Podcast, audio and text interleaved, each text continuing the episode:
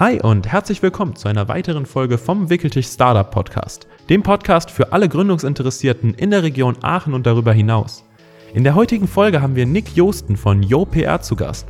Und wenn du wissen willst, warum Nick sagt, dass Maloch-Jobs eine wichtige Erfahrung sein können, welche Tipps er hat, um sich mit neuen Kontakten zu vernetzen und warum er sein eigenes Ding machen will, obwohl er sich selbst eigentlich gar nicht so sehr als Chef sieht, dann bleibt dran. Bevor es losgeht, wollen wir euch noch unseren Sponsor der heutigen Folge vorstellen, die Gründerregion Aachen. Und die organisieren dieses Jahr erneut den AC Quadrat Gründungswettbewerb und die AC Quadrat Wachstumsinitiative. Wir hatten das bereits in der letzten Folge schon mal vorgestellt. Mehr dazu gleich noch in der Hälfte der Episode. An dieser Stelle nochmal der Hinweis, die gemeinsame Auftaktveranstaltung war bereits am 10.11., aber der erste Gründerabend und der erste Wachstumsabend, die finden noch statt. Der erste Gründerabend am 17.11. und der erste Wachstumsabend am 24.11. Und wenn ihr dabei sein wollt, dann schaut doch einfach mal bei uns unten in die Show Notes rein. Da haben wir euch alle Links zur Verfügung gestellt. Guckt vorbei und vielleicht seid ihr ja dabei. Wenn ja, dann viel Erfolg bei AC Quadrat und jetzt viel Spaß mit unserer Folge. Wickertisch, der Startup Podcast. Ich begrüße euch mit unserem heutigen Gast Nick Josten von YoPR, der PR-Agentur hier aus Aachen. Und Nick, herzlich willkommen bei uns im Podcast. Hi, danke, dass ich hier sein darf. Wir freuen, uns, wir freuen uns sehr, dass du da bist und dass du äh, dich bereit erklärt hast, so ein bisschen deine Story mit uns zu teilen, ein bisschen was mal hinter die Kulissen von YoPR zu gucken und äh, uns einfach einen Input zu geben. Und an dieser Stelle sage ich immer, rede ich einfach nicht mehr so viel weiter, sondern gib das Mikrofon einfach mal rüber. Stell dich einfach mal ein bisschen vor und erzähl den Leuten mal, wer du bist. Ja, gerne. Also hi, ich bin der Nick, bin 30 Jahre alt. Ich komme von hier, wohne schon seit Ewigkeiten in Aachen. Geboren bin ich in Stolberg bei Aachen, also nicht der Rede wert, muss ich dazu sagen. Da gehe ich immer zur Berufsschule, Berufskolleg Stolberg. Ah, sehr schön. Ja, richtig schön. Und genau da komme ich her. Aber äh, ich bezeichne mich als Öcher natürlich, bin hier zur RWTH an die Uni gegangen und so weiter. Und ähm, ja, äh, wenn man mich fragt, was machst du beruflich, weiß ich das immer nie so richtig genau. Ähm, ich bin äh, PR-Manager, äh, Tourmanager, Booker, Eventgestalter, Autor, Copywriter, Musiker manchmal und äh, alles Mögliche. Ich habe auch schon ganz viel gemacht in meinem Leben. Ja. Wow, das waren einige, viele Begriffe jetzt gerade.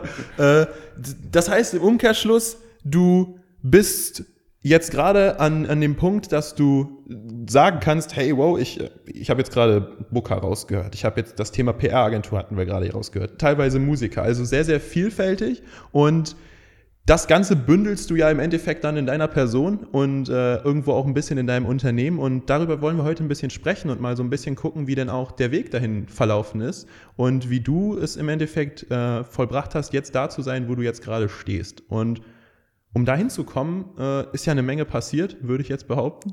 Ähm, du hast gerade eben von deinem Studium an der RWTH berichtet. Ja. Lass uns doch mal an diesen Punkt zurückgehen. Außer du sagst jetzt, es gibt noch ein sehr, sehr einschneidendes Erlebnis davor, dann kannst du darüber auch gerne erzählen. Hm, oh, nicht wirklich. Nicht also wirklich. ich glaube, ich glaube, wie bei äh, den meisten Menschen meiner Generation ist Schule auch nur noch irgendwie so ein weißes Rauschen, das irgendwann mal stattgefunden hat. Nein, Spaß. Ähm, ja, genau. Also ich habe an der RWTH habe ich äh, Germanistik und Anglistik studiert, sprich äh, Deutsch und Englisch. Ähm, das ist so, du sagst, wow, das ist einfach, ich habe halt meine LKs studiert.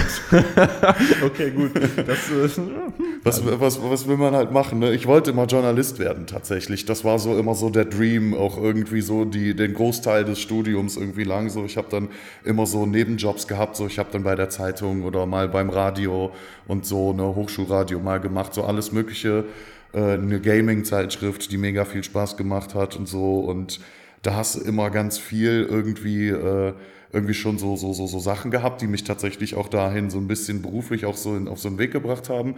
Aber das wollte ich halt immer werden. Und äh, dann habe ich halt Bachelor gemacht, Master gemacht und äh, ja, das ist auch noch gar nicht so lange her. Ich glaube, ich habe 2016 oder 2017 2017, lass mich kurz überlegen, habe ich auch erst abgeschlossen. Nee, 2017 habe ich erst abgeschlossen. Also ist noch gar nicht so lange Mhm. raus. Ja, krass. Und dann standst du da auf einmal mit einem Master in Germanistik und Anglistik? Angelistik? Ich weiß gerade gar nicht, ob ich das. An Angelistik. Angelistik. Ohne, ohne noch ein I dazwischen. Ja, da muss ich auch noch ein bisschen was lernen. Muss. Ich waren nicht meine LKs, wie man merkt. ähm, und dann standst du da und sagst dir so, okay, ich bin jetzt durch. Ich habe diesen Traum oder hattest du den Traum am Ende des Studiums auch noch, dass du äh, zur Zeitung oder dass du so Absolut Journalist? nicht. Absolut, Absolut nicht. nicht, nee. Wann ist es denn? Wann ist es denn rausgegangen? Also Ähm, d- als ich dann das selber gearbeitet habe, mit diesen äh, Nebenjobs, wie ich meinte, Ja. die waren jetzt nicht, äh, nicht ganz uncool Ja. ähm, und so. Da nimmst du auch viel Handwerk einfach mit, so bei der Zeitung. Das kann ich halt jedem für halt, der so schreibenmäßig irgendwie, selbst wenn du nicht zur Zeitung willst, kann ich das immer sehr empfehlen, bei der Zeitung zu arbeiten, weil du lernst halt so auf so Zeile zu schreiben. So, es darf dann halt so, du hast eine bestimmte Zeichen- oder Zeilenzahl, Ah, die du okay. halt voll machen musst mit einem Artikel und da darf dann teilweise auch kein Komma zu viel drin sein ähm, für den Layouter und so. Also das kann schon krass sein und äh, das macht auch irgendwie Bock manchmal dann tatsächlich, weil du lernst halt echt so ein bisschen Zeug. Aber gerade da habe ich irgendwie so gemerkt und auch bei so kleinen Online-Redaktionen, bei denen ich gearbeitet habe, habe ich irgendwann gemerkt, das ist es einfach nicht. Ähm, und das hat den, also das Ausschlaggebende war, glaube ich, dass ich irgendwann mich äh, in einer größeren Redaktion so um die Stories prügeln musste, dass ich irgendwann gesagt habe, boah, nee, ich, das, da, da habe ich jetzt einfach keine Lust Ja, drauf, ja. irgendwie meinen Chef immer zu fragen, kann ich jetzt bitte auch mal eine coole Story kriegen? Äh, und was waren denn so Stories, über die du so berichtet hast? Also bei, äh, bei, bei hier so lokalen Sachen Ja. waren es natürlich auch äh, so Geschichten, äh, weiß ich nicht, da bin ich dann halt auch schon mal irgendwie äh, zu einer besonderen Eventgeschichte in einem Altenheim gefahren oder so. Oder wenn halt ein Förderverein irgendwo einen Baum gepflanzt hat oder so. Oder wenn eine Kneipe irgendwann, also weißt Ja, du, wie ich meine? ja, Also ja. äh, nicht, dass das vollkommen unspannend ist, Ja. weil äh, das, es gibt ja Leute, die das interessiert. Absolut, ja. Und es ist auch nicht so, als würde mich das gar nicht interessieren. Aber ähm, für einen äh, Menschen Anfang 20 gibt's halt schon auch einfach nicere Sachen, seine Zeit zu verbringen. Das war so ein bisschen tatsächlich ausschlaggebend. Nee, das ist schon richtig, das kann ich absolut nachvollziehen. Äh, du hast aber gerade eben noch kurz gesagt, Gaming-Magazin. Das hatte sich so angehört, als wenn du das am coolsten, sage ich mal, gefunden hast. Kann das. Ja, natürlich. Also ist ja, ist ja völlig klar. Das war auch eine Aachener Geschichte hier, lustigerweise. Also äh, das war auch total cool. Ähm, Werde ich auch nie vergessen, weil ich halt irgendwie so, ich weiß gar nicht, ich glaube, da war ich sogar noch im Abi. Da habe ich, glaube ich, noch gar nicht studiert. Da habe ich halt irgendwie mit so einer Freundin gechattet, so, ne, und äh, schlag mich, aber ich glaube, es war ICQ und so, wo ich dann mit so einer Freundin gechattet habe und sag, boah, die war was älter, die war schon am Studieren, glaube ich, und die hatte ich gefragt, so, ja, was denkst du, kann ich machen? So, so diese Fragen, die man sich stellt. Ich war schon in den Abi-Prüfungen und wusste gar nicht, was ich so wirklich tun soll. Und dann hat sie gefragt, ja, was findest du denn cool? Und ich sag, ja, eigentlich wollte ich immer Journalist werden, aber ich weiß nicht, wie man das wird. Und äh, dann hat sie gesagt, ja witzig, ich habe eben auf so einem schwarzen Brett irgendwie, vielleicht war es halt auch irgendwie diese Campus-Live-Seite, die es früher gab, weiß ich nicht, ähm, da habe ich irgendwie sowas gesehen, dass Redakteure gesucht werden. Und dann war das hier ein Typ in Aachen, der gerade ein Gaming-Magazin aufgebaut hat. Und da war ich dann auch fast fünf Jahre. Fünf Und Jahre. Fast, ja. Also Ey, äh, so, so als Freiberufler irgendwie und habe da Artikel geschrieben und News und so ein paar Tests und so und zur Gamescom immer gefahren und so. Geil. so. Und dann immer schön mit dem Ausweis hinten hinter die Kulissen und dann Ja, den Mittwoch oder was das da ist, kommst ja, du dann natürlich, immer rein. Ne? natürlich, safe. Geil. Also äh, richtig geil, richtig geil. Das war äh, eine sehr einschneidende Zeit, Ja. weil da habe ich auch das erste Mal äh, PR-Berater und Marketing-Leute kennengelernt, Ah, okay. die dann, äh, weil ich kam dann an irgendwie als der Typ mit so einem Blöckchen irgendwie oder einem Laptop, wo der sich Notizen gemacht hat, so okay, das gibt's und darüber kann ich schreiben und hin und her. Aber ich fand das auch immer geil, was die Leute da in diesen Booths da auf dieser Messe gemacht war- haben, das ist die dann da stehen und die geben dir so deine Goodies, die Ja. erzählen dir dann so ein bisschen vom Spiel und die, die, die bereiten so den ganzen Kram vor und haben voll die Ahnung und ich dachte immer so, das sind eigentlich ziemlich coole Leute. Ja. So und ich hatte dann so mit diesen größeren Firmen irgendwie Ubisoft, Konami und so, das waren Ja. so die Sachen, mit denen ich viel zu tun hatte und die waren halt auch irgendwie immer so richtig geil drauf und dann da das ist witzig, weil eigentlich, muss ich sagen, rückblickend betrachtet, habe ich da wahrscheinlich schon irgendwie gedacht, dass es eigentlich ein bisschen cooler ist als der Job, den ich mache. So, ne? Also für mich jetzt. Aber das habe ich dann, glaube ich, später erst realisiert. Ja. So, ne? Und dann, und dann standst du, dann standst du auf der Gamescom rum, hast dir das alles angeguckt, hast gedacht, so, wow, krass, vielleicht sogar cooler als das, was ich hier gerade mache. Warst dann fünf Jahre dort. Wenn ich das jetzt richtig verstanden habe, fing das grob vor deinem Studium an. Fünf Jahre später ist ja grob der Zeitraum, wo du dann auch mit dem Master fertig warst. Das heißt, eigentlich hat dich das dein Studium über begleitet, oder verstehe ich das Ähm, jetzt? bisschen, bisschen früher war das schon. Bisschen ne? früher, also, okay. ähm, ich meine, ich hätte, ich meine, ich hätte beim Gaming so 2010 Ah, ungefähr okay. angefangen. Ähm, zweiter, äh, Wintersemester 2011 habe ich dann angefangen zu studieren Ja, und habe okay, halt auch okay, was länger für den Master gebraucht. Ja, ne? Also ja. Ähm, schon ein Großteil, also den Master über zum Beispiel komplett nicht mehr jetzt in dem Magazin gearbeitet, aber es hat schon ein paar Jahre so, also auf jeden Fall auch gut was zum Glaub ich. BAföG, sag ich mal, dazu verdient. Äh, Gerade in der Bachelorzeit, wo das ja so extrem wichtig ist, weil man geht ja dann auf die Uni und denkt sich, ja, warum soll ich mir denn jetzt einen Nebenjob holen? So, ne? Also da gibt es, glaube ich, einige Leute. Nee, das ist richtig. haben. Das ist richtig. Nee, und dann, dann hast du, hast du im Prinzip diese, diese Zeit quasi dann irgendwann ab, oder hinter dir gehabt, abgeschlossen, hast dann noch deinen Master gemacht und hast du dann während deines Masters dir gedacht, okay, äh, ich mache jetzt gerade nicht mehr Gaming, ich mache äh, gerade eventuell, hattest du dann während deines Masters noch einen Nebenjob oder war das dann nur Master zu dem Zeitpunkt? Ähm, nee, während dem Master habe ich, deswegen habe ich teilweise so lange gebraucht, relativ viel gearbeitet, aber Ah, okay. gar nicht mehr in meinem Feld. Also gar nicht mehr Thema Journalismus oder irgendwas, was da Genau, dazu also ist, da, sondern- das war so eine Zeit, wo ich dann halt einfach nur um Geld zu verdienen Ja, okay. irgendwie, ne, äh, weil BAföG fiel irgendwann weg und Ja. äh, dann nur zum Geld verdienen halt allen möglichen Kram gemacht. Ich habe äh, fast anderthalb Jahre lang in einem äh, Hotel hier in Aachen Zimmer geputzt Ja, und so. ja. Ne, also wirklich nur so, so Maloch-Jobs halt irgendwie gemacht. Ähm, die ich auch immer wichtig finde, tatsächlich, die halt mal irgendwie durchzuhauen. das ist ja. Und so habe ich die, dieses Jahr Corona-mäßig noch einen gemacht, erzähle ich gleich, das ist witzig gewesen.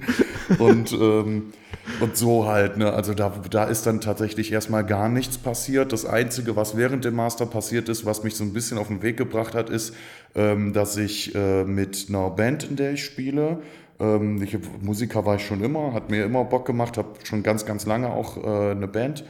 Und ähm, da fing das an, also wir fingen an, ein kleines bisschen erfolgreicher zu werden. Und deswegen fing das bei mir an, dass ich mich massiv mit irgendwelchen Marketing- und Öffentlichkeitsarbeitstechniken auseinandersetzen musste, weil ich war der Einzige, der es gemacht hat, verstehst du? Und dann war es auf einmal so, okay, wie funktioniert Facebook, Instagram-Marketing? Äh, wie kriege ich äh, jetzt irgendwie meinen Kram, den ich produziere, an die Leute? Wer bringt das raus? Welche Leute könnten mich vielleicht mal interviewen, welche Radios könnten mich spielen. So, also das hat so indirekt diesen Weg geebnet. Und das ist witzig, weil ich wusste ja die ganze Zeit überhaupt nicht, was ich tue. Ja. So, und also ich wusste ja überhaupt nicht, dass das, was ich da mache, eigentlich was ist, was ein richtiger Job ist, sondern ich habe das halt einfach gemacht, weil ich ja das irgendwie geil machen wollte mit der Musik und so. Ja, ja. Ja. Und dann, und dann, dann wart ihr im Prinzip an dieser, an diesem Punkt, wo ihr, wo ihr gemerkt habt, es wird ein bisschen erfolgreicher. Du hast losgelegt, du hast, äh, hast, wie du jetzt gerade schon selber gesagt hast, du, du hast einfach gemacht, ohne jetzt wirklich einen Plan zu haben, was du da eigentlich genau machst. Genau. Und w- was hast du denn auf dem Weg mitgenommen? Also ich meine, du, du bist ja dann wahrscheinlich durchs Internet gegangen und hast geguckt, okay, das und das geht, das und das kann man machen, irgendwo rumtelefoniert, irgendwie da und da nachgefragt. Wie muss man sich das vorstellen? Also hast du dann da angerufen und die Reaktion war so, ja geil, wir machen das sofort und oder, oder war das eher so ein Struggle und du hast irgendwie die ganze Zeit versucht, da dann irgendwie Kopf über Wasser zu halten? Das war natürlich nur Struggle. das, war, es war natürlich, es war natürlich ganz furchtbar, weil ich, ähm, also, also vielleicht nicht ganz furchtbar, ich äh, wusste ja dadurch, dass ich in Redaktionen gearbeitet habe, wusste ich ja schon, worauf so achtet so ein Reporter. Und ich war ja bei verschiedenen Sachen, ich habe äh, Online, Print, Radio, alles Mögliche halt irgendwie, was es damals gab, gemacht, ähm, bis auf irgendwie Fernsehen, irgendwie alles irgendwie so durchgehabt. Und da weißt du natürlich schon so ein bisschen, worauf achtet jetzt ein Journalist. Du hast automatisch ein Gespür irgendwie, wo so ein bisschen so Story ist, dass du nicht einfach hingehst und sagst, ey, mein Produkt ist geil, weil dann sagt dir das Gegenüber nur so, ja, herzlichen Glückwunsch, sondern du verkaufst ja eine Story in dem Sinne. Ähm, das ist ganz wichtig geworden für meine Arbeit und das ist mir da halt schon bewusst gewesen. Aber es ist natürlich der totale Struggle, ähm, weil mir da erst klar geworden ist, wie viel halt so Networking ausmacht. Dass du halt nicht einmal irgendwo anrufst, findest das interessant, nö, legst den auf und schmeißt die Nummer weg. So, und schließt den Tab und dann ist das vergessen irgendwie, sondern dass du dir halt merkst, okay, mit wem habe ich gesprochen? Ey, darf ich dich vielleicht nochmal anrufen, wenn ich was habe, was vielleicht irgendwie so einen anderen Dreh hat und so einfach so Beziehungen aufbauen, das habe ich halt noch gar nicht drauf gehabt. Und das, ähm, das, das ergibt sich ja natürlich über die Zeit, wenn es Monate, teilweise Jahre dann irgendwann machst, dass du immer wieder irgendwie Networks, Leute kennenlernst, auch wenn du auf Veranstaltungen bist, auch schon mal fragst, Ja. so, ey, wer macht denn hier eigentlich das und das und so weiter, dann ist das ja auch, also dann ist es ja auch irgendwie klar. Und dann hast du plötzlich so ein Netzwerk und dann läuft das auf einmal, weil du irgendwie dich so aus dieser, äh, aus, aus deinem eigenen Spin so ein bisschen rausgedreht hast. So. Ja, auf jeden Fall. Also Netzwerk, Riesending, haben wir schon öfter in den Folgen gehabt. Die Leute sagen alles selbe, baut euch ein Netzwerk auf, baut Ja. euch Kontakte auf und äh, es gibt ja diesen coolen Spruch, Network is your net worth. Also im Endeffekt ähm, einfach mal zu Herzen nehmen und zu gucken. Und es ist auch eigentlich meines Erachtens nach nie zu früh damit anzufangen. Also es muss ja nicht mal sein, dass man jetzt Kontakte knüpft, die jetzt schon explizit in dem Bereich sind, in dem man in 10, 15 Jahren plant zu arbeiten oder so. Genau, ja. Sondern es kann ja auch ganz in andere Richtungen sich orientieren. Aber Kontakte eröffnen halt immer wieder neue Möglichkeiten. Auf weil jeden Fall. Du hast ja das Netzwerk hinter den Kontakten dann auch noch sozusagen akquiriert, genetzwerkt, wie auch immer. Ja, genau. Also das, ich glaube, dass das auch so, so Sachen sind, die viele nicht so richtig verinnerlichen, habe Mhm. ich das Gefühl. Weil die sich dann denken, ja, warum sollte ich jetzt da und da hin? Da lerne ich doch niemanden kennen, der mein Kunde wird. Ja. Ja, aber der kennt ja vielleicht jemanden. Oder der macht ja vielleicht auch irgendwann mal was anderes. So, man muss sich ja halt auch vorstellen, als ich anfang, angefangen habe, so mit Networking mir halt sowas aufzubauen, das war damals natürlich auch viel Musikbranche. Ähm, da kamen dann später andere Sachen dazu. Ähm, dann lernst du natürlich Leute kennen, wo du denkst, ja, okay, das bringt mir natürlich jetzt gar nichts. Ähm, aber wir waren ja auch alle dann so in unseren, äh, in unseren Mitzwanzigern oder irgendwie sowas.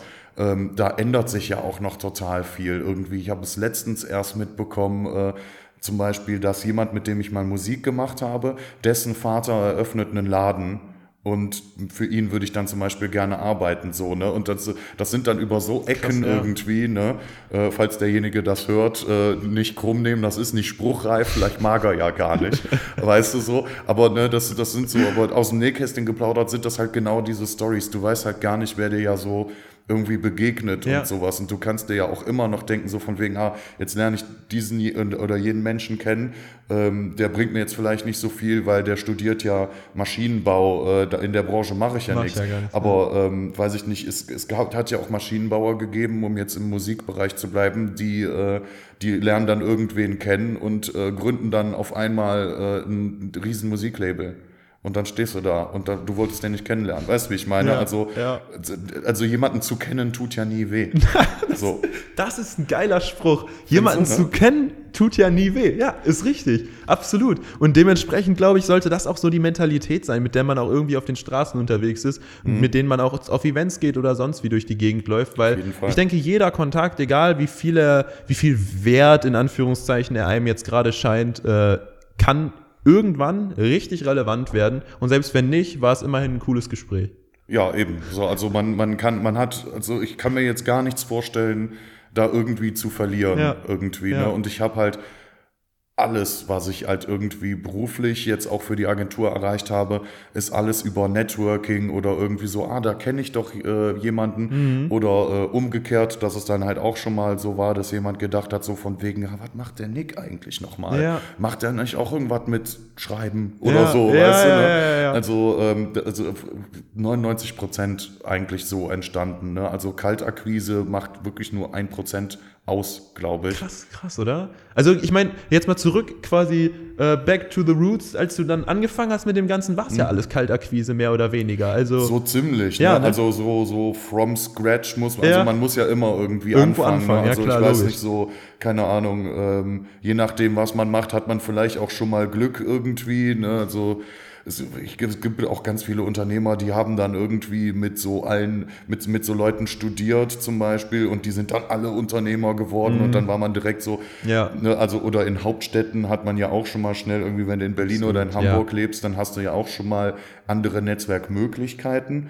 Ähm, ich hatte das halt nicht, weil wenn du als Band es ja schaffen willst, und das war der Anspruch, dann ähm, druckst du ja nicht in Aachen nur rum, sondern du willst ja dann auch irgendwie in Berlin äh, auf, in, einer- auf einer Clubshow zocken Ja. und du willst ja dann auch, weiß ich nicht, in keine Ahnung, Italien auf einem Festival spielen Ja. und so weiter. Das Ja. heißt, du vernetzt dich ja halt auch wirklich super breit Ja. und äh, quatschst halt mit Leuten, die am anderen Ende der Welt sitzen. Über E-Mail oder Facebook äh, war damals wirklich super groß, was so Networking anging. Also so in, in meiner, äh, man nennt das so DIY-Musikszene irgendwie, da war das gang und gäbe auch, dass man sich einfach so über Facebook so anlabert. Ja, ja. Also das auch heute, heute ist das eine Sache, die super unhöflich ist zu tun. Super weird irgendwie auch, Ja, ne, aber das war vor ein paar Jahren noch, war, das hat das jeder gemacht. Hat mich je, so, jede Woche haben mich drei neue Leute geaddet. So, ey, du wohnst doch in Aachen, kannst du was klar machen? Ja. Oder irgendwie Ja. so, ne? Ja. Das war eine Zeit lang ganz massiv. Heute ist es halt irgendwie so, wenn du einen äh, anquatschst auf Facebook oder auf LinkedIn, dann ist erstmal so, hm, Ja, so, gar nicht so warte cool. mal ganz was kurz. komisch ist, weil gerade jetzt zu der Zeit sollte es ja eigentlich möglich sein, schon, sich digital zu vernetzen, Stimmt schon, weil man sich nicht mehr treffen kann. Aber es ist unhöflich geworden. Unhöflicher als vor, weiß ich nicht, fünf Jahren noch, Ja, wobei man natürlich sagen muss, es geht ja, glaube ich, auch immer darum, wie, wie man auf die Leute zugeht. Wenn man sich jetzt LinkedIn oder sowas zum Beispiel anguckt, was ja einfach einen beruflichen Kontext hat Mhm. und man da halt dann ankommt und sagt, hey, äh, ich habe gesehen, du machst das und das und äh, kann man da eventuell irgendwie eine Symbiose schaffen nach dem Motto, schon anders, also es schon, geht schon machen, besser, oder? glaube ich. Ich finde auch. ne, als jetzt so LinkedIn- random in Facebook aufs Privatprofil zu schreiben, so, yo, moin, ich habe hier so eine Frage. Ja, ja, Können wir da genau. nicht mal Also was das starten? Stinkt, das stinkt, das stinkt natürlich vielen. Das, äh, das finde ich auch nicht immer cool, weil Ja. es tatsächlich so die Art und Weise ist, wie so einer an dich rantritt irgendwie. Ne? Also Safe, auf jeden auch Fall. Wenn, auch wenn Leute jetzt zum Beispiel ähm, was von mir haben wollen, wenn sie zum Beispiel äh, von mir Pressearbeit oder halt irgendein Ad-Copy oder irgendwie sowas brauchen und dann halt auch irgendwie so ganz komisch mich halt irgendwie so um weiß ich nicht, 19.30 Uhr an einem Dienstag auf meinem Handy anrufen, ja, ich habe die Nummer von dem und dem, ja, ich brauche das und das, dann, äh, ich sag dann nicht nein, ich Ja. bin immer super nice und so, weil ich ja auch manchmal weiß, irgendwie, ne, viele machen ihre Projekte so neben, neben einem Job oder sowas und kümmern sich abends erst um alles. Aber die feine Englische ist das halt nicht. Ja. Ne? Und das sage ich dann auch immer so von wegen so, ey, mit mir kannst du immer quatschen. Aber das würde ich mir abgewöhnen Ja. an deiner Stelle, Leute Ja. so um 19.30 Uhr an einem Dienstag noch schnell auf dem Handy anzurufen. Nee, vor allem, wenn man sich halt gar nicht kennt, ne? Also, Wenn man sich gar nicht kennt, Ja, genau, ja, ja. keine Ahnung, wenn es jetzt so, ne, Logisch, das ist ja was anderes. Hast du, hast du denn irgendwelche äh, Tipps, sage ich mal, die du, die du so ge gelernt hast für dich, wie du, wie du auf Leute zugehst oder wie du da irgendwie am erfolgreichsten bisher mit gewesen bist? Also ähm, auf gar keinen Fall, aber das ist, glaube ich, auch ein Tipp, den so fast jeder geben würde, auf gar keinen Fall so mit der Tür ins Haus fallen. Ja. Und, ähm, und erstmal selber Interesse an dem anderen haben. So, ne? Also wenn ich jetzt zum Beispiel hier in der Church auf einem Event bin, äh, wann auch immer das wieder sein wird, ähm, dann, äh, und ich finde dann ein Unternehmen zum Beispiel spannend, ähm, dann gehe ich halt hin und äh, frage so, obwohl das vielleicht klar ist, was die machen, weil die dann bei ihrem Stand oder bei ihrer Präsentation schon alles gesagt haben. Ich komme da trotzdem an von wegen so, ey, ich wollte einfach nur mal, was, was macht ihr? Und das ist irgendwie total cool und was ist die Story? Wie, wer, wer bist du? Mhm. Ja, Und ja. irgendwie so und kannst mir mal ein bisschen erzählen. Und dann kann man durchaus auch sagen, so, ich finde das äh, interessant, ich mache selber dies und jenes. Und dann halt auch abwarten, ob derjenige so auf dich zukommt, ehe du halt so deinen Kram halt irgendwie so anpreist und Ja. an den Mann bringst und Das so. ist ein wichtiger Das, Punkt, das ja. finde ich immer so ganz wichtig, so, so wenn, wenn derjenige sagt so von wegen, boah, das, was du machst oder was du produzierst oder anbietest, das ist genau das, was ich brauche, dann macht er das schon. Ja. So, wenn das nicht, wenn, wenn der nicht zwangsläufig was braucht, ähm, dann sollte man sich selber auch bedeckt halten. Dann kann man sich irgendwie sagen, so, hey, sollen wir mal Nummern austauschen, sollen wir uns Genau, mal ja. bei LinkedIn adden und so weiter. Also da muss man halt auch sich selbst auf die Bremse treten. Das musste ich auf die harte Tour lernen, weil mir haben auch schon Leute ganz massiv gesagt, Alter, so nicht. Hast du, Stopp. hast du da spontane Story, die dir einfällt? Ja, ich habe äh, zu, zu meiner Schande muss ich das gestehen. Es hat auch mit äh, hat auch mit ähm, PR und so weiter zu tun. Da äh, bin ich ganz blauäugig ähm, an äh, einen Marketingverantwortlichen von einem richtig großen Major-Label äh, einfach an den rangetreten und habe den gefragt, oh, hast du nicht Bock? So und so. Es war auch so ein Event gewesen, Ja. so. Es war halt auch irgendwie, so weiß ich nicht, lockere Stimmung. Ne? Leute haben sich halt auch ein paar Drinks gekippt und äh, irgendwie dachte ich, dass das adäquat wäre, weil wir hatten uns gut verstanden.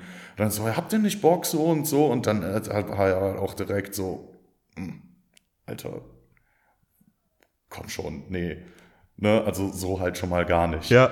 Und dann, dann stehst du da und dann bist du richtig klein mit Hut. Und Das glaube ich. fühlt sich nicht cool an. Es ist dann im Endeffekt ein Learning halt gewesen irgendwie für mich und äh, auch alles gut und es ist auch entsprechend ist es dann auch gar nicht mehr. Also der Mensch war dann halt auch nicht sauer oder Ja, hat ja, halt ja. auch nicht gesagt, so oh, den, mit dem will ich jetzt nichts zu tun haben und so. Man hatte dann wieder miteinander zu tun, aber es ist erstmal so So, so ein, so so ein, Ja, so ein kleiner so ein kleiner Schlag. Ja, erstmal. Klappe, Klappe zu quasi. Und das, das würde ich halt total empfehlen, das genau so nicht zu machen.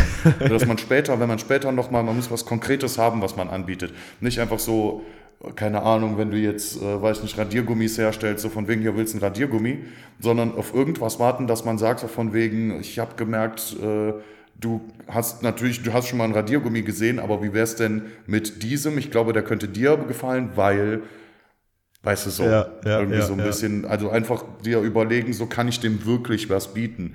Weil wenn du einem nicht wirklich was bieten kannst, dann lass es lieber und warte, bis du das kannst. Mhm. Das ist gerade, glaube ich, für Startups auch super wichtig, dass du auch manchmal für dich selber auch einfach checken musst, so ich habe vielleicht auch gerade nicht das Produkt, was die und die Zielgruppe, die ich gerne hätte, will, aber ich warte einfach, bis ich, also ich behalte die, mir diese Ja. Zielgruppe und warte, bis ich denen was geben kann, wo die sagen, okay, das, Das ist brauche wirklich ich, das will ich haben. Das Ja. ist genau, ja, absolut.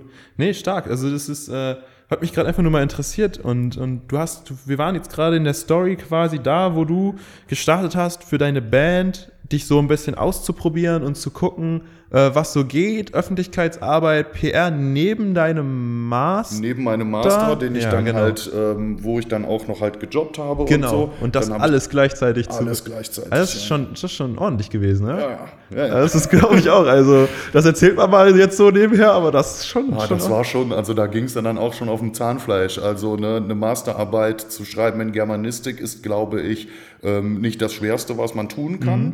sage ich auch ganz ehrlich.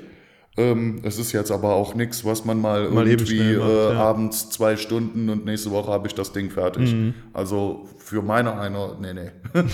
also da ging das halt schon nicht. Und das war dann natürlich auch irgendwie harte Zeit, hartes Jahr und so weiter, aber halt natürlich auch sauproduktiv. Und dann ging's halt, äh, und dann war der Master zu Ende und dann guckst du halt auch erstmal, ja, okay, shit, was mache ich irgendwie, ne? Wie es halt auch immer so ist. Master quasi schon in der Tasche, Arbeit schon ewig abgegeben, ich warte nur noch aufs Zeugnis, aber bewerben erstmal nicht. so, ne? Also das äh, weiß ich nicht. Also da muss ich auch sagen, so da, dann ist auch, wird auch erstmal gechillt und Ja, so. Ne? ja. Und dann denkst du, scheiße, jetzt brauchst du halt auch irgendwie einen, jetzt brauchst du einen Job. So. Ja. Und da war für mich halt wegen dieser äh, ganzen Networking-Geschichte klar, okay, ich glaube, das ist das, was ich irgendwie so ein bisschen machen will. Und dann kamen zwei sehr äh, lustige Zufälle halt irgendwie. Ähm, nämlich, dass ich gerade so für mich überlegt habe, boah, so, so irgendwie so, so dieses PR-Gedöns und so, das fandst du doch als das, als du damals selber noch Schreiberling warst, fandst du doch schon irgendwie geil. Und äh, vielleicht kannst du in die Richtung ja auch irgendwas machen. Hab dann auch mal geguckt, Jobangebote wurdest du mit totgeschmissen auch. Jede Firma sucht immer irgendwelche Content Manager, Marketing, Juniors und halt PR-Agenten auch und so weiter. Also da gibt's eigentlich, das ist auch ein Feld, das einfach noch lange nicht stirbt, glaube ich.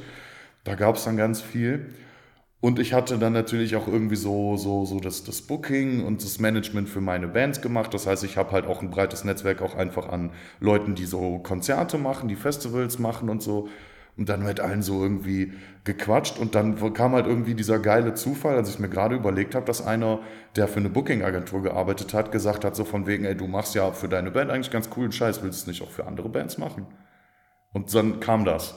So, und dann war ich halt plötzlich Teil von so einer Booking-Agentur, so remote von zu Hause, eigene Rechnungen schreiben, easy peasy. Und dann habe ich plötzlich angefangen, ähm, das war halt dann Anfang 2017, glaube ich, ich dann angefangen, äh, oder 2000, Anfang 2018 erst sogar, habe ich dann plötzlich angefangen, halt äh, Tourneen für irgendwelche Bands aus Amerika Tats- und so okay, zu buchen. Und das war halt voll geil. Ja, das glaub ich. Ne, das, äh, das ist halt auch super, super anstrengend, weil du halt wirklich drei Milliarden Mails am Tag schreibst und immer sau wenig zurückkommt und du immer wirklich baggern musst, wie blöd. Aber ähm, das fing dann halt plötzlich an. Und einen Monat danach habe ich äh, in einer Agentur in Bergisch Gladbach ein Volontariat zum PR-Manager bekommen. Und dann hatte ich eine 40-Stunden-Woche als PR-Volontär und noch die Booking-Agentur. Und ich habe eine Hochzeit geplant.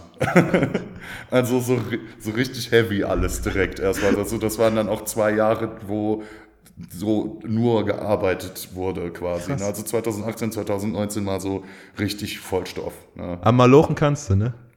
Schon immer. Also Ja. war schon immer so ein fauler Mensch bin ich nicht. Also man kann mir, glaube ich, immer, man konnte mir immer viel so, äh, wer mich lange kennt, immer viel ankreiden, so, Ja. ähm, dass man schon hin und wieder mal, äh, weiß ich nicht, verpeilt ist oder irgendwie so. Aber äh, faul war ich tatsächlich nie. also das äh, Ist auch ein wichtiger Skill, oder? Also Ja. ich meine, finde ich für, und also habe ich halt auch irgendwie geerbt, so, ne? Mein Opa war Unternehmer, mein äh, Vater ist Unternehmer und äh, alles Arbeitsschweine, so, ich kann das Ja. gar nicht anders. Ja. Ne? Und meine Frau ist halt auch irgendwie richtig fleißig an ihrer Selbstständigkeit dran, die macht das noch länger als ich. Irgendwie, die ist schon seit, ich glaube, über drei Jahren äh, Solopreneure oder wie man Ja, das nennt. ja. Ne? Ähm, also, äh, das ist auch einfach das Umfeld, da wird halt geklotzt. ja. So. Aber ist auch geil, oder? Ey, Also ich, ich, find's, ich find's super. Ich bin immer ein Mensch gewesen, der sich halt auch ein bisschen über seine Arbeit definiert. Ja. Weißt du, wie ich meine? Ich glaube, das ist auch eine wichtige Sache, die man als Unternehmer haben muss.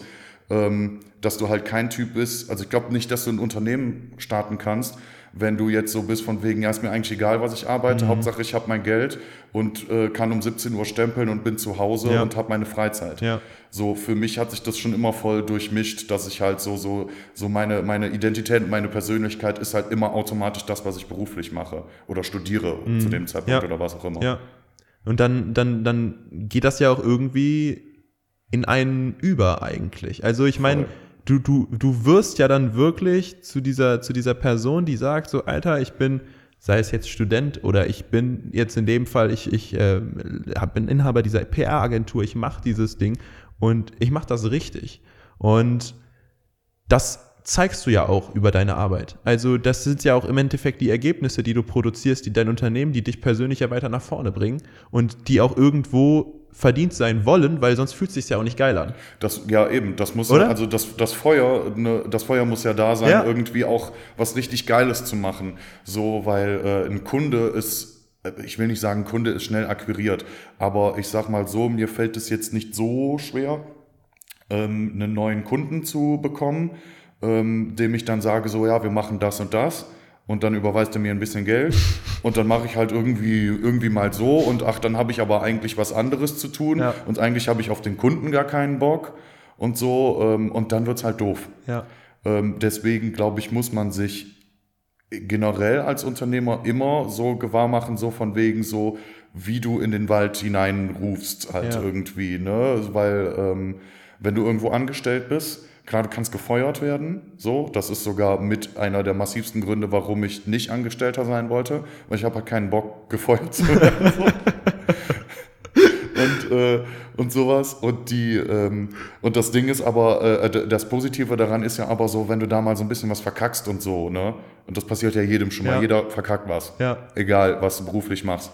Ähm, du hast immer so ein kleines bisschen den Schutz vor dir. Du hast immer Ja. so einen kleinen Schutzfilm, weil eigentlich dein Chef gerade steht. Du kriegst zwar einen Anschluss von deinem Chef, so, aber äh, dein Gehalt kommt, wie gesagt, wenn es kein Kündigungsgrund ist, kommt kein, dein Gehalt weiter.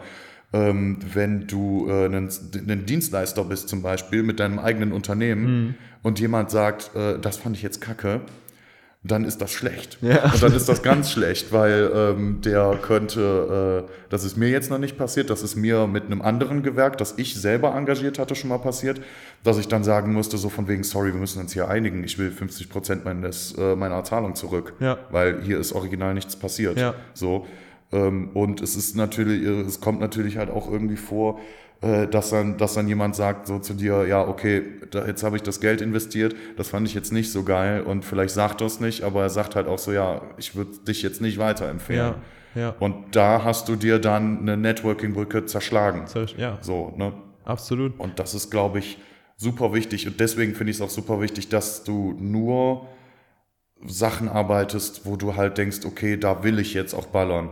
Ich glaube, ich habe so die, ich, in den Agenturanfängen, ich sage mal Agenturanfänge, ich, seit das, äh, ich habe hab mich vor einem Jahr selbstständig gemacht und habe da so gefreelanced. Und diese Freelance-Geschichten, die haben zwar zu der Agenturgründung geführt, aber während dem Freelancing habe ich halt auch so jeden Shit angenommen. Ähm, das meiste war ziemlich cool. Ich habe da einen meiner Lieblingskunden, der direkt auch mein erster gewesen ist. Das war super geil.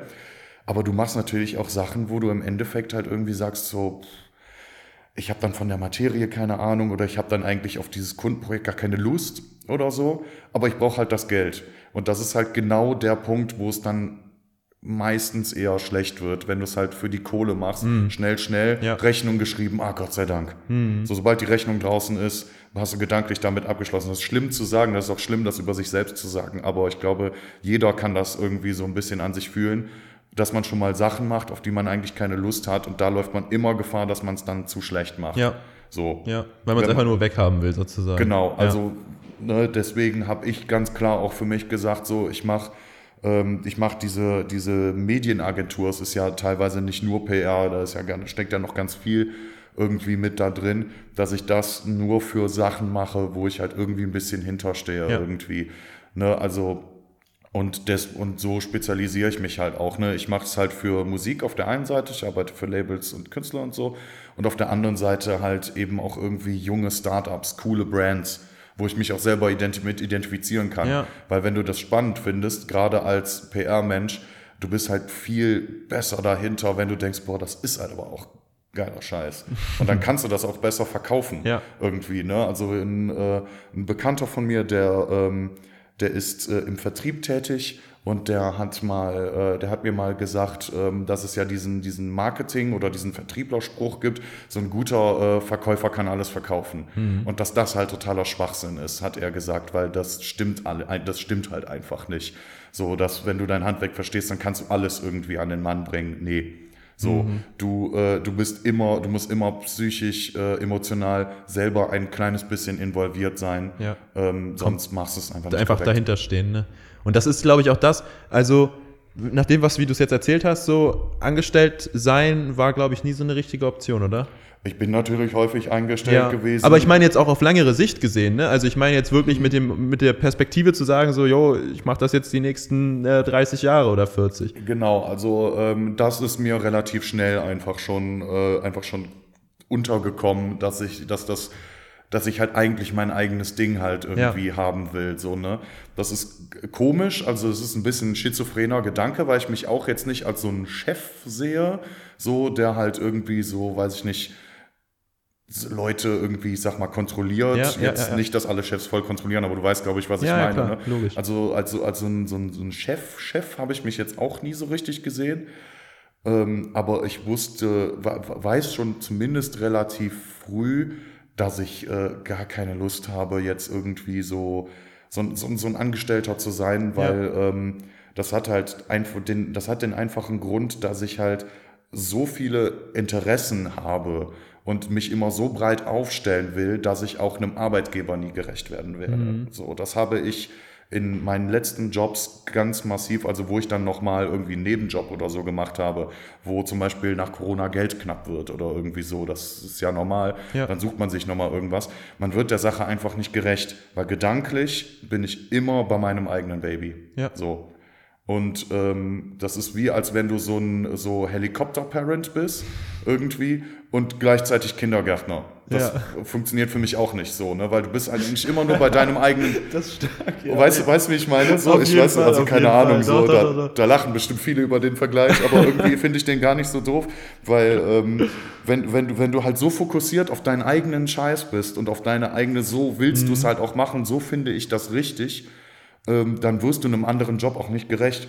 Und das hat dann auch gar nichts mehr damit zu tun, ähm, dass ich das jetzt doof finde, wenn andere Leute nicht so sind. Zum Beispiel, wenn die jetzt sagen so, nee, ich bin lieber angestellt, weil dann habe ich diese Arbeitsstrukturen, da kann ich mich hocharbeiten, da kann ich selber Chef werden. Das machen ja auch viele. Ja. Ne, die, wenn du lang genug in einem Betrieb bleibst, immer höher, immer mehr Geld, immer mehr Verantwortung. Ähm, das kann ich auch total verstehen. Ich habe auch schon für Unternehmen gearbeitet, mit denen ich mich total eigentlich identifizieren konnte, wo ich sage so, boah, das ist schon, ich will schon, ich will das unterstützen. Aber es überwiegt halt immer die Seite, die halt sagt so, ja, aber eigentlich willst du doch dein eigenes Ding machen. Eigentlich träumst du doch von deiner eigenen coolen Agentur Ja. und so. Und solange du diesen Traum nicht begräbst, wirst du einfach kein guter Angestellter. Ja. Safe nicht. Ja, Oder ich safe nicht, ja. nicht. Ja, also ich glaube, ich glaube, das ist, äh, kann man auch noch auf viele, viele weitere Leute äh, übertragen. Also Mhm. ich glaube, wenn du nicht wirklich, der, also das ist ja dieses äh, alle Brücken abschlagen oder wie, wie dieses Sprichwort da geht. Wenn du, wenn du wirklich die ganze Zeit im Hinterkopf hast, so eigentlich will ich doch äh, irgendwie noch mein eigenes Ding aufziehen, eigentlich habe ich doch noch die Idee, das und Mhm. das zu machen und dann da sitzt, acht Stunden und einen Job machen musst, auf den du, vielleicht hast du auf das Unternehmen Bock, aber vielleicht ist die Tätigkeit, die du machst, auch nicht unbedingt 100% das, was du machen willst, oder du würdest jetzt gerade vielleicht viel lieber das und das für das Unternehmen machen, musst aber das machen, weil das ist ja dein Job, äh, hängst du im Endeffekt hängst du dann drin. So, da sind wir wieder und ich habe noch ein paar Infos rund um AC Quadrat, was jetzt demnächst wieder starten wird. Vielleicht zu Beginn, wo ist eigentlich jetzt der Unterschied zwischen Gründungswettbewerb und Wachstumsinitiative? Gründungswettbewerb heißt, ihr habt eine Idee und wollt die jetzt Realität werden lassen. Und Wachstumsinitiative heißt im Gegensatz dazu, ihr habt bereits ein bestehendes Unternehmen und wollt das jetzt aufs nächste Level heben. Wie funktioniert das Ganze?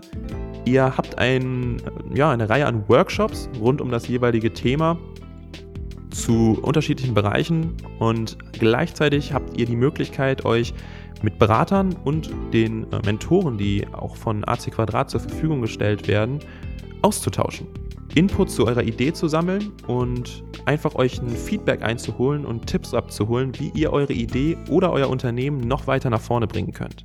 Als ich damals beim AC Quadrat Gründungswettbewerb mitgemacht habe, war das für mich tatsächlich rückblickend betrachtet, würde ich sagen, so das, das krasseste, das Wichtigste, mit Menschen zu sprechen, die teilweise schon 10, 20 oder 30 Jahre in ihrer Branche aktiv sind und die mir in dem Fall jetzt Feedback zu meiner Idee geben. Und das Ganze könnt ihr kostenlos nutzen und dieses Jahr komplett digital. Das heißt also im Endeffekt müsst ihr nicht mal aus eurem Haus rausgehen, um das Ganze mitzunehmen. Alle wichtigen Links findet ihr unten bei uns in den Show Notes und unsere Empfehlung heißt, meldet euch an und nehmt das mit und bringt eure Idee oder euer Unternehmen aufs nächste Level. Auftaktveranstaltung am 10.11., Gründerabend am 17.11. und der erste Wachstumsabend am 24.11. Und in diesem Sinne wünschen wir euch jetzt noch viel Spaß mit der restlichen Folge. Genau.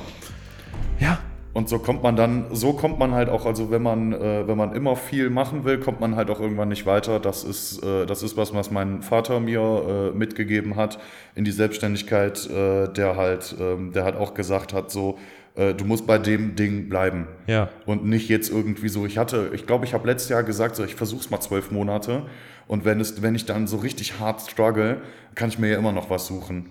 Und er sollte halt recht behalten zu sagen, so, das wirst du nicht tun und das solltest du nicht tun. Weil äh, vielleicht geht's dir nach zwölf Monaten besser finanziell, das kann schon sein. Das ist auch so gekommen, dass es okay ist auf jeden Fall. Ne?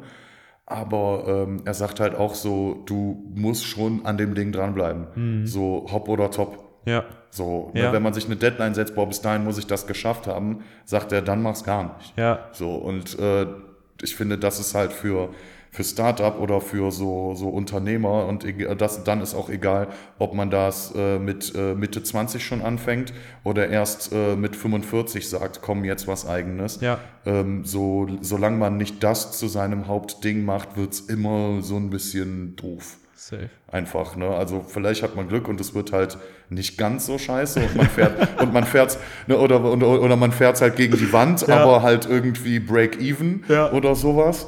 Aber ähm, bei den meisten Leuten, die ich so sehe, die das so, so nebenbei so, ne, also weiß ich nicht, die sagen, ja, ich habe jetzt so, die, die machen dann teilweise was ganz anderes. Die sind da, weiß ich nicht, ich, ich bin jetzt Feuerwehrmann Ja. oder so hauptberuflich, aber ich habe auch hier so meine T-Shirt-Marke. Ja. Ja, Ja, Also- so nix halbes und nix Ganzes halt einfach, Nee. ne? Ja, das ist 100% richtig. Und ich glaube, ich habe da mal irgendwie dieses Bild von so einem Kompass im Kopf und ich stelle mir dann so vor, ich stehe quasi in der Mitte von diesem Kompass und dann gehe ich mal so ein bisschen Richtung Norden, dann komme ich wieder zurück, gehe mal so ein bisschen Richtung Westen, Mhm. komme wieder zurück und immer mal so irgendwie in alle Richtungen, aber am Ende stehe ich wieder genau da, wo ich vorher gestanden habe. Weil ich alles so ein genau. bisschen irgendwie gemacht habe, aber nichts richtig. Genau. Und äh, ich glaube, da ist das Wichtigste, dass man sich für eine, eine Himmelsrichtung entscheidet und dann einfach mal äh, anfängt zu laufen und dann guckt, was so passiert. Und hey, dann kommt der Struggle, dann, dann kommen halt Ups, dann kommen Downs und dann muss man halt einfach lernen, damit umzugehen. Und ich glaube, das ist es, was es ja im Endeffekt auch ausmacht, oder? Ich finde schon, also ich finde, dass das ganz massiv ausmacht, weil wenn alles immer nur super toll läuft, lucky you, so, ne? also, das, gibt es aber auch einfach, gibt es ja auch einfach nicht. Also, sehr, sehr, sehr, sehr fällt, selten. fällt mir äh, so aus meinem bekannten Umfeld auf jeden Fall niemand ein, Ja. der nicht auch schon mal, äh, auch vielleicht auch einfach mal so ein richtig äh, schlechtes Jahr hatte. Ja. Oder irgendwie sowas, ne? Oder zwei, drei Jahre Ja. oder drei Jahre, ne? Je nachdem, was du machst, so, ne? Guck dir mal, weiß ich nicht, irgendwelche äh, Gastro-Geschichten an oder so. Ähm, wenn, wenn da irgendwas ist, Corona-Krise ist jetzt vielleicht eh ein gutes Beispiel Mhm. dafür, aber auch vorher waren solche Branchen halt irgendwie, dann bist du teilweise, äh, schreibst du fünf Jahre irgendwie keine schwarze Zahl, Ja. bis du mal grün bist Ja. irgendwie. Ne? Ja. Und da ist das dann völlig normal, dass du halt immer irgendwie die Abrechnung machst und denkst, oh schade, schon wieder nichts eingenommen. Ey, aber wenn du dann das Standing nicht hast und ich glaube irgendwie, ich glaube so als Startup muss man sich immer so ein bisschen, äh, man muss sich irgendwie so das, das Restaurant so ein bisschen vor Augen führen, so, ne, dass erstmal richtig investiert und richtig viel reinkloppt und jedes Jahr halt aufs Neue eigentlich so denkt, so, aber jetzt dieses Jahr wieder ein bisschen weniger im Minus. Perfekt. Ja, ja. Nee, das stimmt schon. Ich, ich glaube, das ist schon, schon eine ganz gute, ganz guter Vergleich. Mm. Du hast, wenn ich jetzt gerade in der Historie noch mal kurz überlege, waren wir gerade eben an dem Punkt, dass du gesagt hast, äh, also gerade eben ist gut, das ist ja schon wieder ein paar Minuten her, aber äh, PR-Volontariat war das? Genau. Und wie ging es jetzt vielleicht in, in, in, äh, in Fast bis zu dem Punkt, wo du selber dann gegründet hast? Also ich habe das äh, Volontariat habe ich halt nach äh, zwei Jahren beendet. Das war so einfach der Deal. Ne? Ja. Also machst zwei Jahre hier dein Volo ähm, in Vollzeit. Äh, Bezahlung stimmte eigentlich auch. Äh, Job war nicht immer so super toll, aber ne, da, das hatten wir ja gerade. Das hatten wir gerade. so, äh, wa- warum zum Beispiel irgendwie. Und ähm, ja, dann bin ich da halt raus, hatte dann irgendwie, war dann zertifiziert PR-Berater. So. Und Ja. da habe ich dann halt gesagt, so, jetzt, jetzt oder nie. Ähm, da kamen halt ein paar, zu- ein paar Sachen zusammen, weil ich dachte so, okay, du machst hier jetzt irgendwie das Booking, du bist jetzt PR-Berater, du hast äh, hier und dort äh, tierisch die Kontakte, du kannst gut schreiben, du hast jetzt die ganzen Social-Media-Sachen drauf.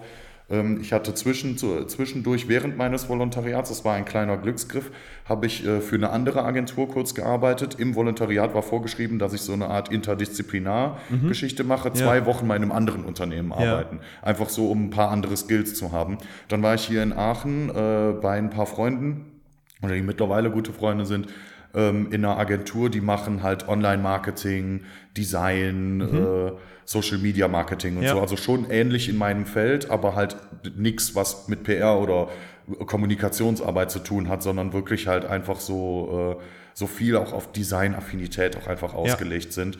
Ähm, und da habe ich dann halt diese zwei Wochen gearbeitet und das hat mega Bock gemacht, so ein jugendliches Team. Ich war der Älteste, glaube ich, irgendwie, ne? Mit äh, 29, so Ältester in dem Team. Krass so, ne? Und ähm, ja, als ich dann fertig war äh, mit dem Volontariat, so hat der, äh, hat der, der Sascha, der Chef von der Agentur, hat mich dann beiseite genommen und hat gesagt, so ja, hast nicht Bock bei uns irgendwie, ne? Also ich habe jetzt keine volle Stelle oder sowas, aber vielleicht kannst du ja hier so 450 Euro Job oder Freelance Pool. Haben wir danach gesagt, ich komme in den Freelance Pool, weil ich hatte in den zwei Wochen, wo ich bei dem gearbeitet habe, ähm, hatte ich denen halt äh, zwei richtig coole Zeitungsgeschichten klar gemacht. So, die waren dann mit ihrem Unternehmen bei den Online-Marketing-Rockstars, Ach, dieser krass. Riesen, dieser Ja, ja, OMR-Blog. klar. da war, haben die dann einen riesen Artikel bekommen und so. Und noch so ein paar lokale Geschichten, irgendwie Stolberger Zeitung kam mal vorbei und Ja. so Geschichten.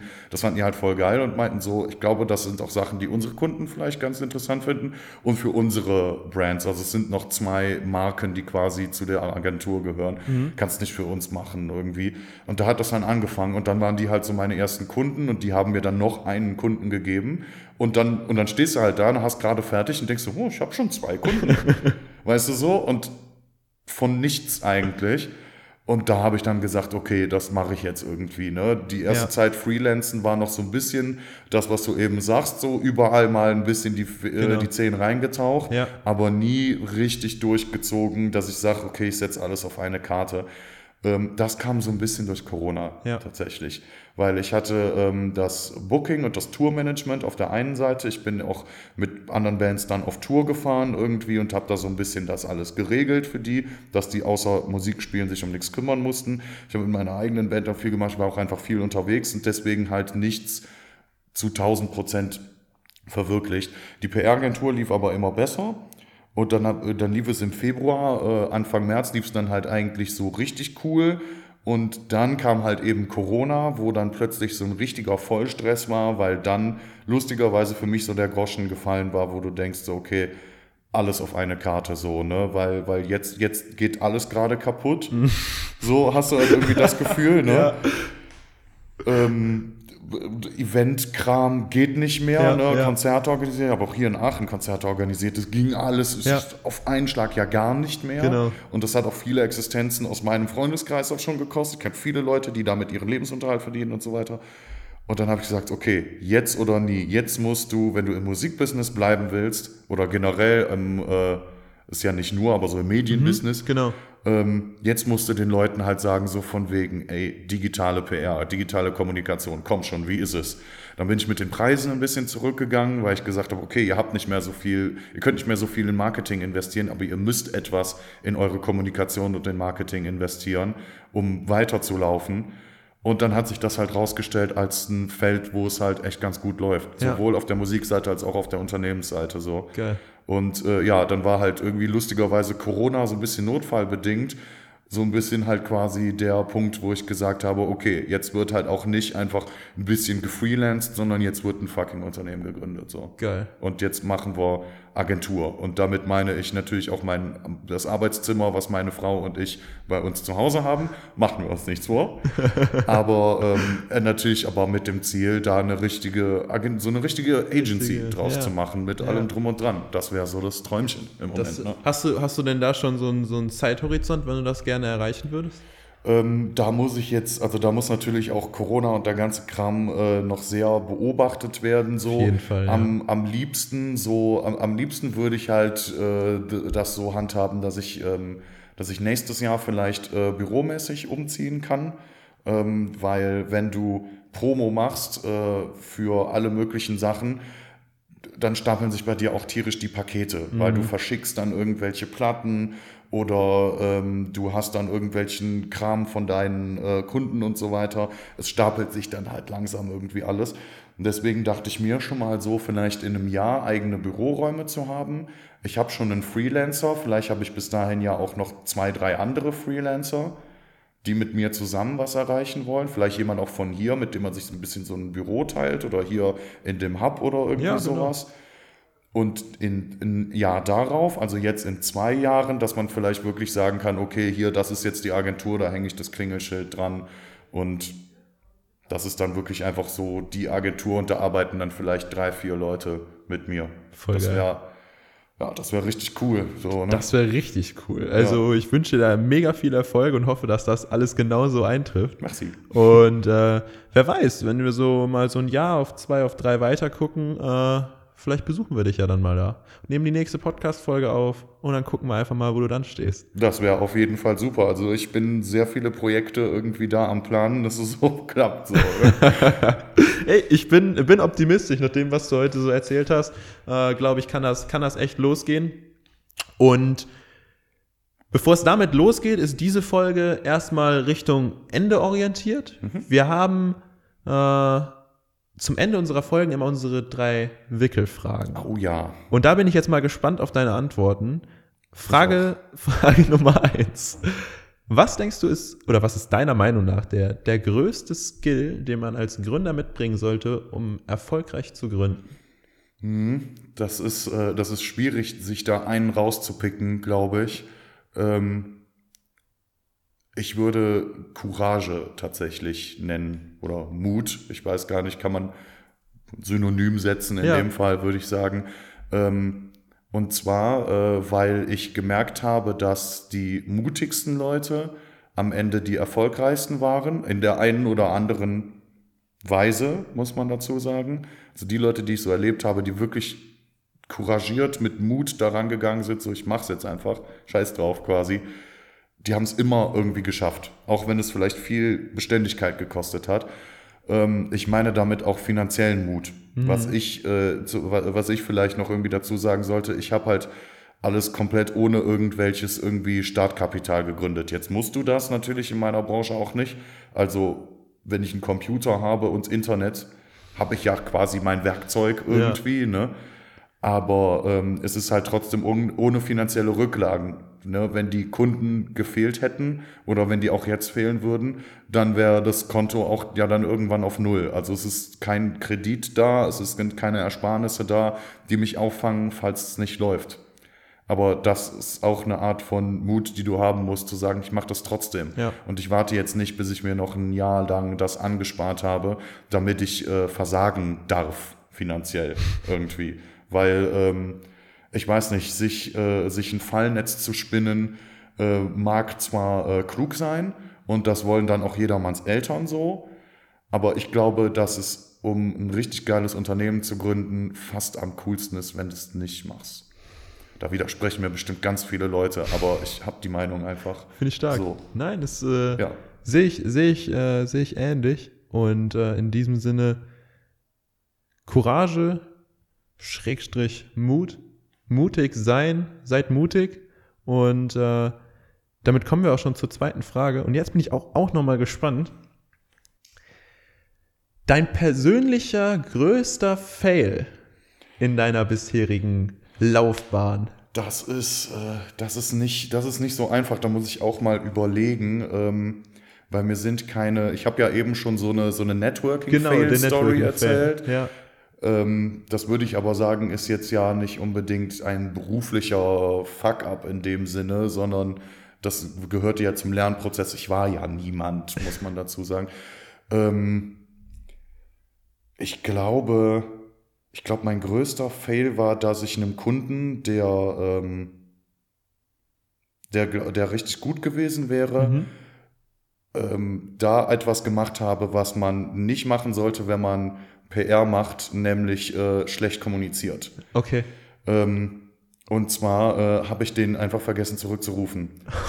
Bei einer richtig wichtigen Sache. Land unter, tausend Sachen irgendwie gemacht, auch ganz am Anfang, so noch, noch vor dieser Corona-Geschichte, wo ich gesagt habe, so ich gründe jetzt, sondern so mal hier irgendwie ein bisschen gefreelanced, auch da mal einen Job gemacht, für den schreibe ich was, für den mache ich was klar und so weiter. Und da war dann einer, der ähm, mir richtig cooles Geld zahlen wollte für ein richtig spannendes Projekt.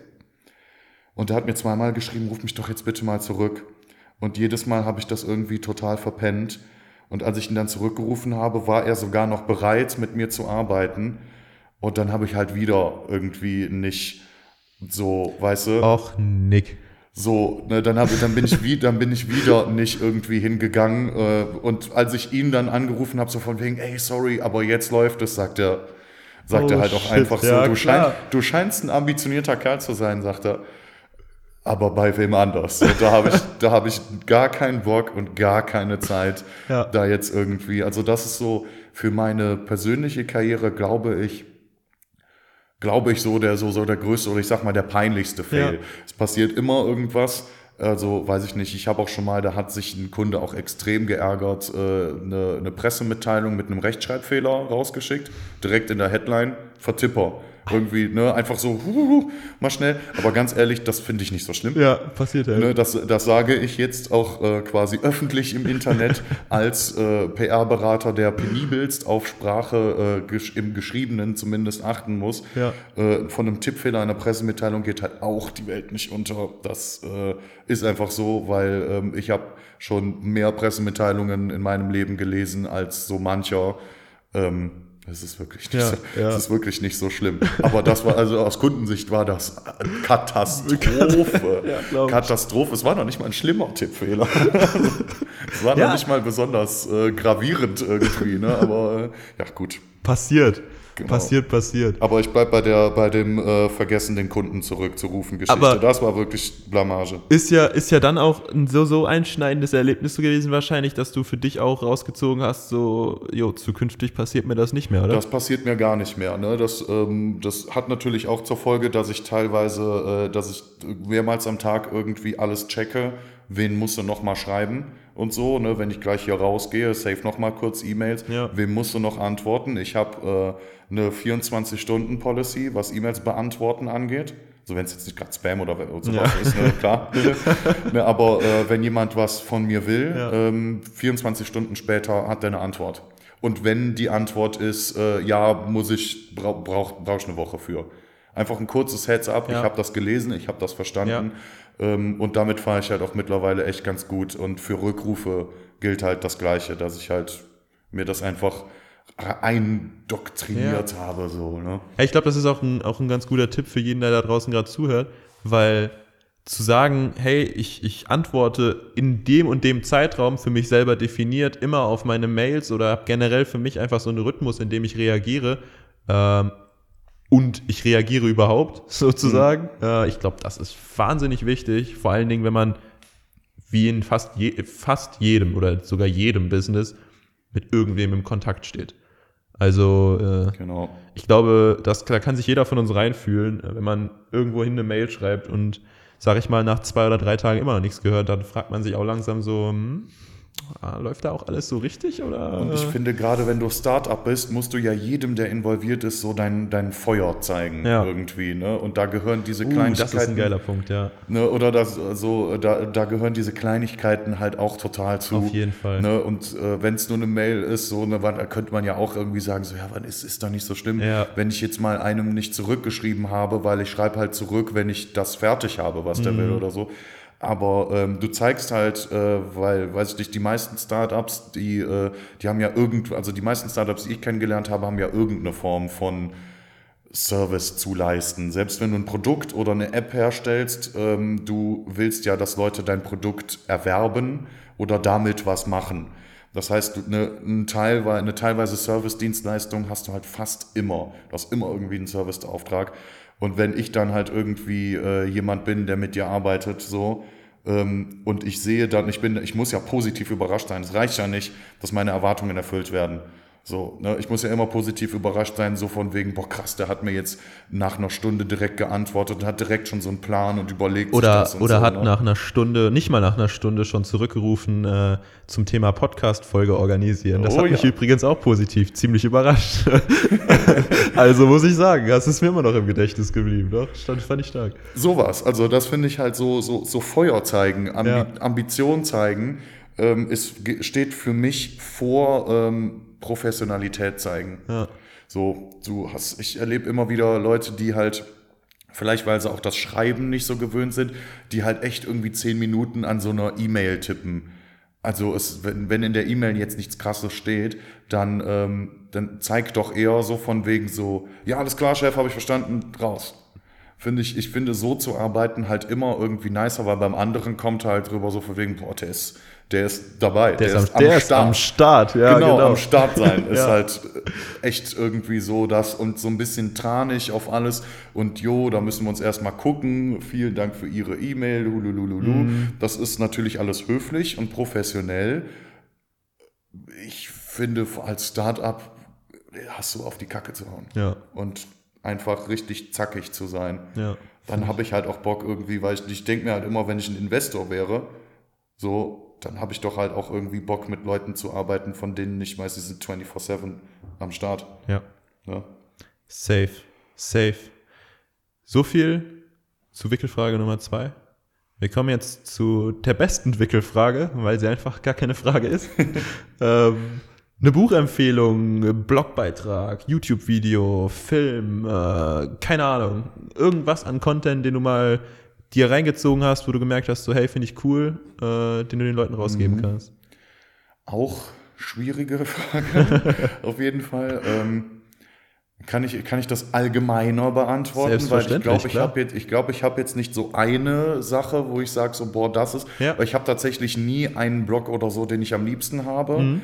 Ähm, weil da immer mal Sachen drinstehen, die mich dann vielleicht auch nicht interessieren. Das haben Blogs halt auch so an Ja. sich. Ähm, mir hat äh, total, äh, damit versuche ich jetzt ja auch indirekt Werbung für dich zu machen, mir helfen Podcasts à la Couleur total. Ja. Ähm, das ist ein Ding, also das ist halt einfach ein Medium, das erstmal super spannend ist. Äh, jeder, der mit Medien arbeitet, sich noch nicht mit Podcasts beschäftigt hat, sollte auch das unbedingt tun. Auf jeden weil, Fall. Ähm, der Podcast wird den Menschen ersetzen. so. Also es ist wirklich einfach, es wird ein super wichtiges Medium Ja. auch, glaube ich. Und Ja. äh, halt auch einfach journalistisch bespielbar, redaktionell bespielbar in Zukunft ist ja schon so eigentlich. Ja. Und äh, es gibt so geile Podcasts, die so äh, auf Wirtschaftlichkeit irgendwie aus sind. Ne? Also ich fand den hier zum Beispiel immer sehr informativ, weil das sind dann mehr Leute wie ich irgendwie, habe ich dann zumindest das Gefühl, selbst wenn die was ganz anderes machen. Ja.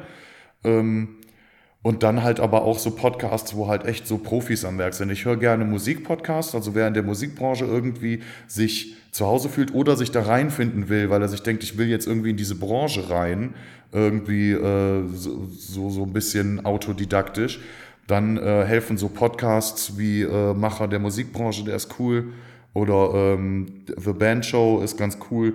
Ähm, da sind viele so, so, so Musik-Marketing-Learnings dabei. Und wo ich das Wort gerade sage, der Learnings-Podcast vom Handelsblatt ist auch extrem geil, was so Business-Geschichten irgendwie angeht. Geil. Das sind irgendwie zwei so, ich glaube, der eine ist der Chefredakteur oder der Herausgeber, weiß nicht mehr, von hiphop.de. Okay. Und äh, beim anderen weiß ich nicht mehr so genau, der hat aber auch auf jeden Fall eigentlich mit, äh, mit dieser Hip-Hop-Szene zu tun. Er hat auch, glaube ich, so eine Influencer-Marketing-Agentur oder so. Ähm, ich weiß jetzt gerade nicht mehr ganz genau. Ähm, das ist auch super geiler. Ah, kann man sich so. auf jeden Fall reinziehen, würde ich Ja, sagen. wenn das okay ist, dass ich gerade andere Ah, auf Podcasts jeden Fall. Beim Wickeltisch nenne, weil der Wickeltisch ist nämlich auch, wie gesagt, meine erste Wahl da gewesen. Nee, ohne Scheiß. Es ist wirklich, äh, es ist wirklich so, so, so, hör einfach Profis beim Labern zu. Ja. So einfach, auch wenn die sich zusammenknüngeln und über irgendwas rumnörden, was du vielleicht nicht kennst. Ja. So, ich habe auch mal eine, eine, eine, irgendeine Folge gehört von irgendeinem Podcast, äh, den ich auch gar nicht kannte. Den, den hat mir Spotify vorgeschlagen. Und da ging es halt irgendwie um so äh, E-Commerce und Amazon-Statistiken und sowas. Das kenne ich alles gar nicht. Ich habe mit E-Commerce, außer dass meine Kunden manchmal E-Commerce machen, wenig zu tun irgendwie, weil ich ja einfach retailmäßig irgendwie nicht so. Aber das dann einfach trotzdem so spannend und du lernst so viele Schlagworte. Ähm, das, also, also selbst wenn es nicht hundertprozentig dein Feld ist, hör Ja. Profis beim Labern. Hey, die kannst du ja dann auch in irgendwelchen Gesprächen, wenn es dann zufälligerweise auf das Thema kommt, halt dann perfekt reinbringen. Ja, also ich genau. meine, stell dir mal vor, du bist auf so einem Event unterwegs, läufst du da durch die Gegend, siehst du irgendwen und der erzählt dir auf einmal so, ja, ich mache E-Commerce und dann in deinem Kopf fängst du an zu rattern, so, yo, ich habe ja diese Folge gehört und dann haust du irgend so ein Buzzword raus und der so, wow! Ja, genau. genau, und dann bist du direkt sowas. im Gespräch. Sowas, ne? Also ich finde, so, so sich businessmäßig weiterbilden Ja, ist, auch, safe, ja. ist auch irgendwie das Geilste, was es gibt. So, ne? Wenn du so, du hast irgendwie so einen Arbeitstag oder du gehst so, so zum, äh, zum Sport oder weiß ich nicht, oder sitzt in der Bahn, weil du irgendwo hin und dann ziehst du dir sowas noch rein. Ja. Du hast halt, du hast halt auch nicht das Gefühl, dass du gerade frei machst. Ja. Ähm, ich, ich persönlich finde das gut, weil ich ungern Langeweile habe. Ähm, dass du halt einfach nicht, dass du halt das Gefühl hast, so von wegen, okay, ich überbrücke gerade Freizeit in Anführungszeichen, damit dass ich was lerne. Ja, ja. So. Nee, es ist äh, Deswegen Podcasts. Podcast, safe, ja. Empfehlung. 100 Prozent bin ich, äh, bin ich dabei. Was anderes kann ich eigentlich auch gar nicht sagen, aber äh, passt. Sehr geil. Bloß keine Podcasts an. Okay. Äh, ansonsten wäre es das schon fast soweit. Ähm, zum Ende unserer Folgen haben wir immer noch unseren 59 Sekunden Werbeblock, der heute dir ganz alleine gehört. Und äh, wenn du ready bist für deine 59 Sekunden, kannst du jetzt noch kurz überlegen, was du jetzt eigentlich gleich raushauen willst. Du kannst Werbung für alles machen, du kannst über alles sprechen, es ist komplett offen. Dann äh, zähle ich jetzt gleich runter von drei und dann läuft's los. Drei, zwei, eins, go. Hallo, liebe Wickeltisch-Zuhörer. Äh, Ich war der Nick Josten von JoPR. Danke fürs Einschalten und fürs Zuhören. Ähm, Ich habe eine sehr schmucke, sehr frische Agentur für Bands und Brands. Das heißt, egal ob du eine coole Brand hast oder vielleicht irgendwie Mucker bist, egal welches Feld du dran bist, wir sollten uns auf jeden Fall unterhalten, wenn du Bock hast auf frische Kommunikation, auf PR, digitale PR, die nicht bei Pressearbeit und Zeitung und so weiter stehen bleibt. Wenn du Bock hast auf coole Marketing-Solutions, auf Streaming und so weiter, dann äh, sollten wir auf jeden Fall mal quatschen, weil ich habe Bock, vor allem äh, jungen Leuten und Startups mit einer ähnlichen Vision zu helfen. Äh, darauf habe ich mich spezialisiert. Ich arbeite fast nur für Startups, Indie-Labels und so weiter. Deswegen, äh, je independent, je mehr independent du bist, desto mehr Interesse habe ich auch daran und desto besser passen wir auch einfach zusammen. Deswegen lass es auf jeden Fall mal angehen. Ich bin dein Mann und auch wenn du, weiß ich nicht, Instagram, Facebook oder sowas brauchst, wenn du Unterstützung bei Copyrights und sowas brauchst, ich äh, schreibe auch sehr gerne und äh, schreibe auch sehr viel. Ähm, zieh dir einfach dafür auf backstagepro.de mal meine Kolumne rein. Da mache ich auch äh, ein paar schöne Artikel über das Musikmarketing. Ansonsten gehst du auf www.jo-pr.de, J-O natürlich, und äh, ziehst dir einfach mal meine Seite rein. Die ist sehr egozentrisch, weil auf jeder Seite mein Gesicht zu sehen ist. Es tut mir jetzt schon leid, aber ich fand es damals nice. Vielen Dank auf jeden Fall. Geil. Und stopp. Huh. Na, das war ja perfekt. Also 59 Sekunden hast du richtig gut reingecatcht. Ähm, von daher alles richtig gemacht. Sehr geil, sehr geil. Nee, fand ich, fand ich damals geil. Finde ich gut. Okay, dann äh, sind wir durch für heute. Äh, Nick, vielen Dank, dass du am Start warst. Äh, dass ja, danke du, fürs Einladen. Ja, dass du, dass du deine Story geteilt hast, dass du uns einfach all das mitgegeben hast. Und ich glaube, der ein oder andere Zuhörer oder auch Zuschauer äh, da draußen wird äh, es zu schätzen wissen. Und äh, ich hoffe, ein paar Leute kommen auch auf dich zu und sagen, hey, moin, ich habe dich beim Wickeltisch-Podcast gehört, fand dich cool, lass doch mal schnacken. Träumchen wäre das. Träumchen wäre das, ganz genau. Und äh, an der Stelle würde ich mich dann nur noch bei euch da draußen bedanken fürs Einschalten, dass ihr am Ende dran, bis zum Ende dran geblieben seid und äh, verabschiede mich an dieser Stelle. Wünsche euch bei was auch immer ihr gerade macht noch viel Erfolg und wir hören uns in der nächsten Folge vom Wickeltisch Podcast. Macht's gut, ciao. Wickeltisch, der Startup Podcast.